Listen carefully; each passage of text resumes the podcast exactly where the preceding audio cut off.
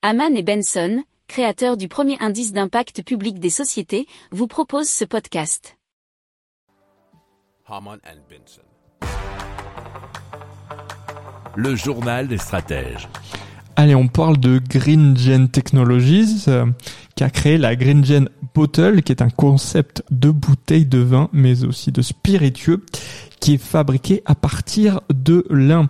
Alors, ils ont installé leur euh, usine de fabrication dans un hangar de 5000 mètres carrés, euh, de l'Esca à Bergerac. Euh, alors, ils espèrent créer environ 15 millions de bouteilles d'ici 2026. Et l'usine de Bergerac est vouée à être une usine pilote qui pourrait être dupliquée ailleurs en France ou dans le monde si ça fonctionne bien.